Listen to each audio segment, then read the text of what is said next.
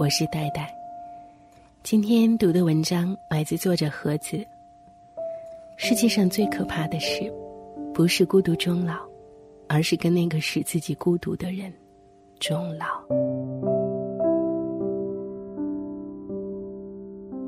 我写的小说，谁没被生活甩出过轨道？有读者在后台跟我探讨小说结尾安排。他说：“为何不设计让杨妮离婚呢？”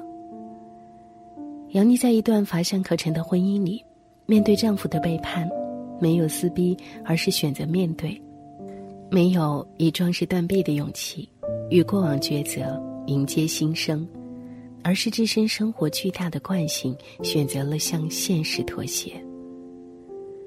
有一丝不甘，却无可奈何。这应该是大多数人会做出的选择。婚姻关系一旦建立，便是利益共同体，像一棵大树，枝杈相连，盘根错节。即便木叶凋零，剩下光秃秃的枝干，想要撼动根基，连根拔起，仍然很困难。对习惯了平静生活的人而言，婚姻解体。不像说起来那么容易，婚姻分崩离析不亚于一场天翻地覆的灾难。所以有些人，即使婚姻质量低下，即便没有了爱情的滋养，即便乏善可陈，也甘心情愿在一潭死水般的婚姻里，慢慢下沉、坠落，宁愿耗死，也不绝地突围。毕竟代价太大，要承受的东西太多。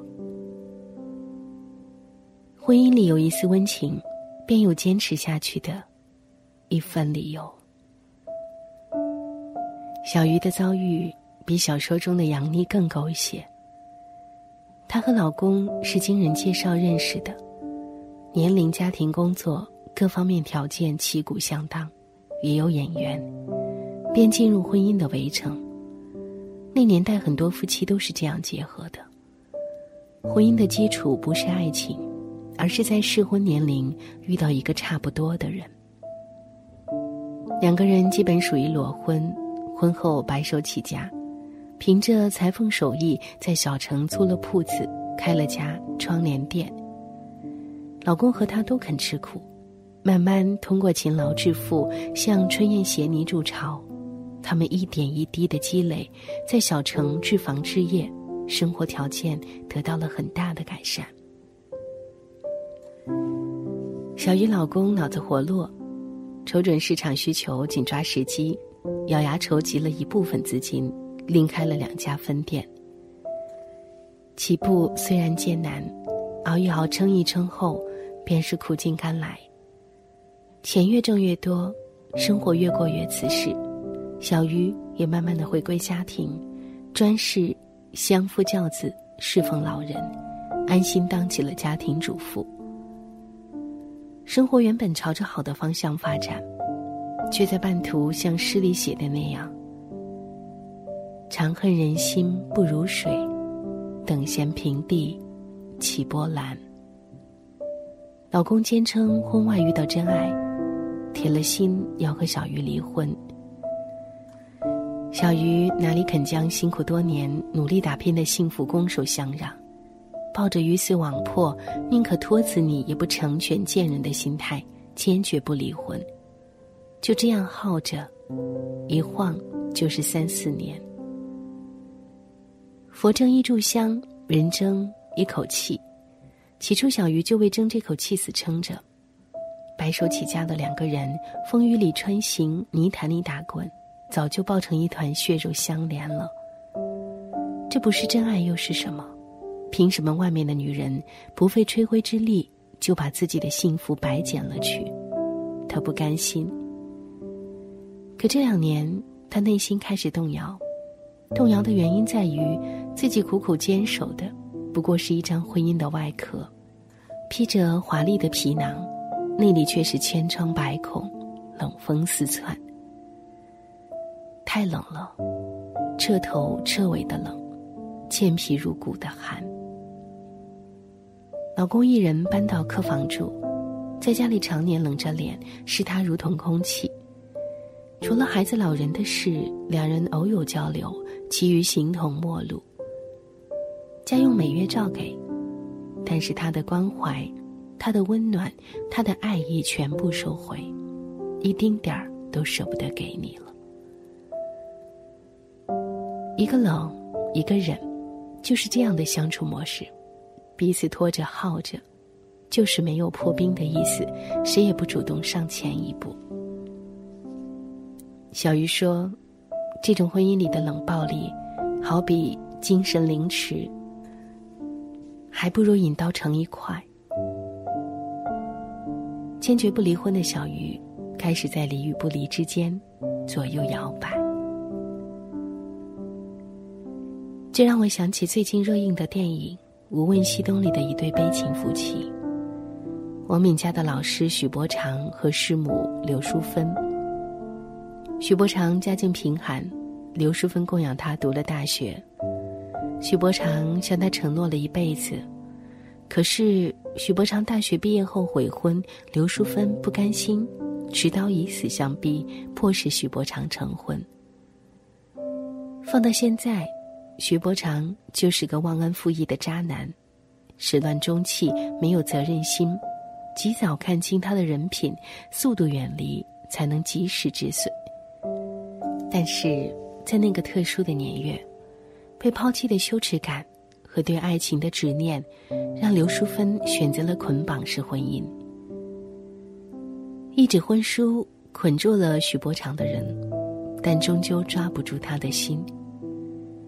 外人看到的是刘淑芬的撒泼耍横，跟他吵，跟他闹，满院子追打他，像疯子一般。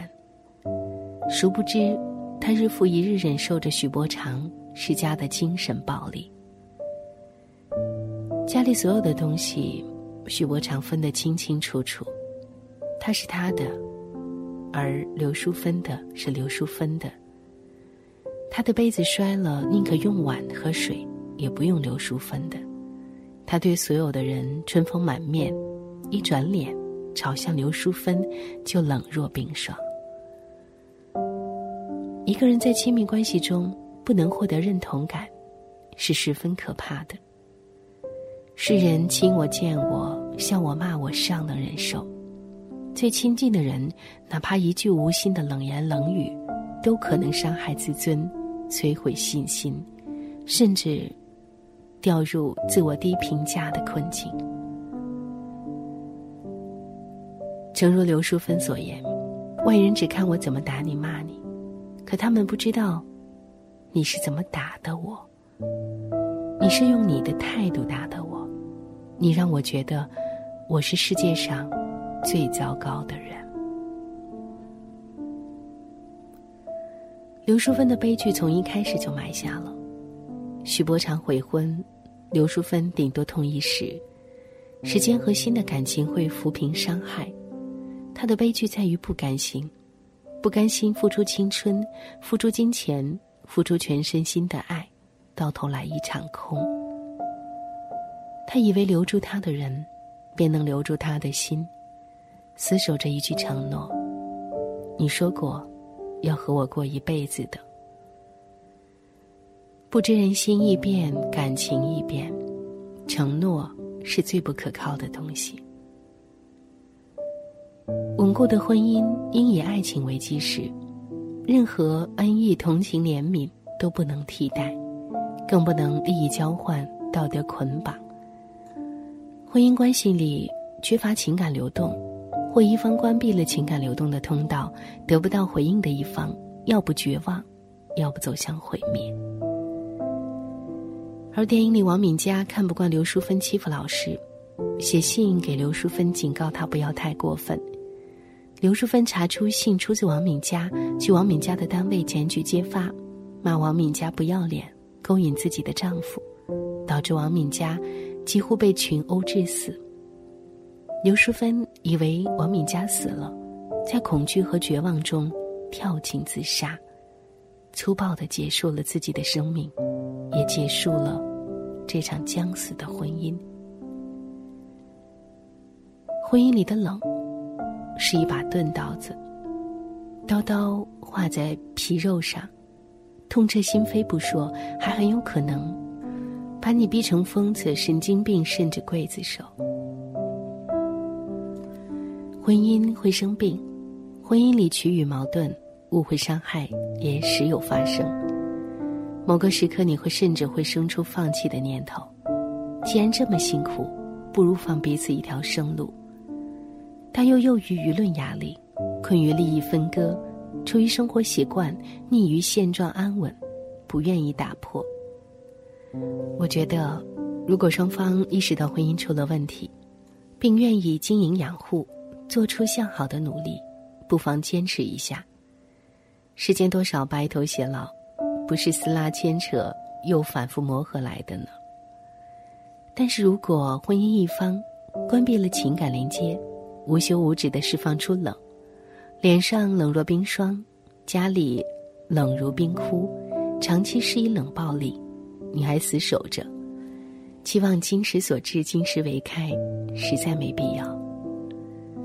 对一个不爱你的人，示好、迎合、付出都是罪。婚姻里的冷暴力，就是飞来的一枚枚箭足，足以摧毁你的精神和意志。与其消耗致死，不如断尾重生。罗宾·威廉斯说：“世界上最可怕的事，不是孤独终老，而是跟那个使自己孤独的人终老。”说的太对了，那个让你觉得自己糟糕。不会给你情感回应，只会让你感觉绝望孤独的人，不如像扔垃圾一样扔掉。过后你会发现，终有光亮照进生活，终有良人温暖你心。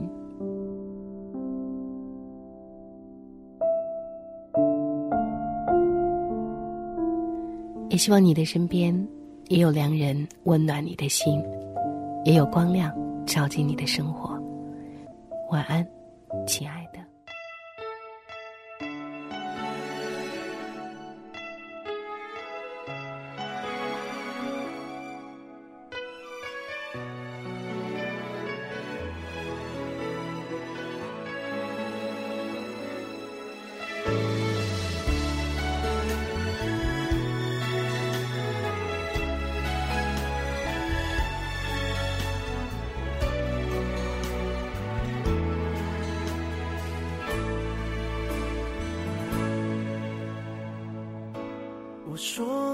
所有的谎，你全都相信。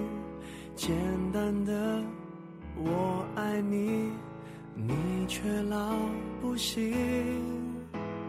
你书里的剧情，我不想上演，因为我喜欢喜剧收尾。我试过完美放弃，的确很踏实。醒来了，梦散了，你我都走散了。情歌的字何必押韵？就算我是 K 歌之王，也不见得把爱情唱得完美。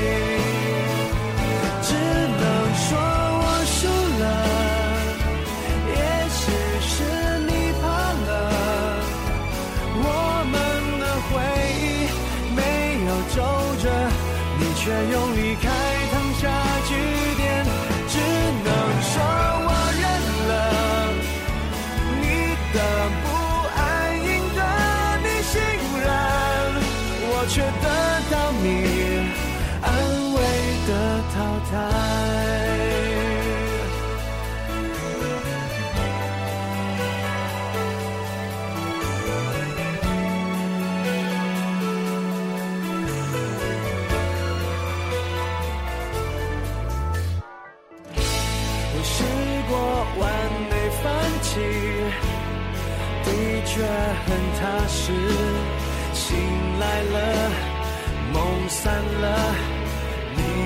都走散了情歌的词何必押韵就算我是